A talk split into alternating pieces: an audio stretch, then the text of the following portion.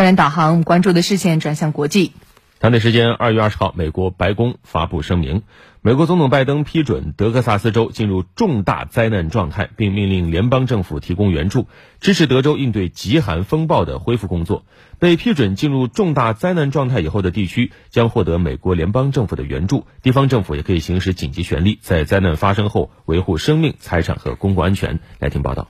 美国白宫办公室的声明提到，目前的援助包括搭建临时房屋及提供房屋维修的款项，弥补未投保建筑损失的低成本贷款及其他帮助个人和企业主恢复生产生活等内容。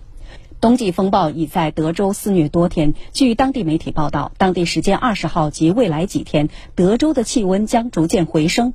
不过，目前德州地区依然有超过一千五百一十万人没有供水，许多人家中水管冻裂。水管被冻不仅仅影响居民的日常生活，还影响到了消防工作的进行。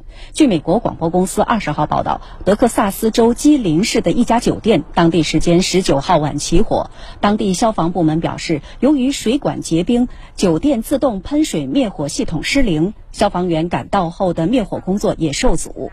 火灾发生时，酒店处于客满状态。庆幸的是，大火只造成几人轻伤。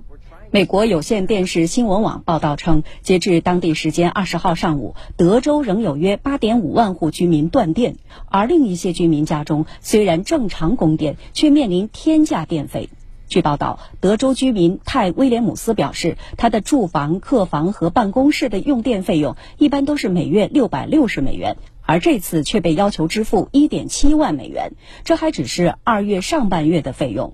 在暴风雪极端天气影响下，能源使用量飙升，推高了批发电价。部分电力公司的电费市价比平日价格高出三百倍左右。多个家庭被电力公司告知，电费账单已快要爆表。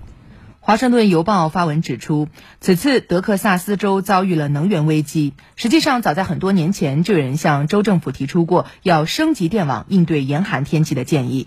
然而，德州政府并没有听取意见，并且付诸行动。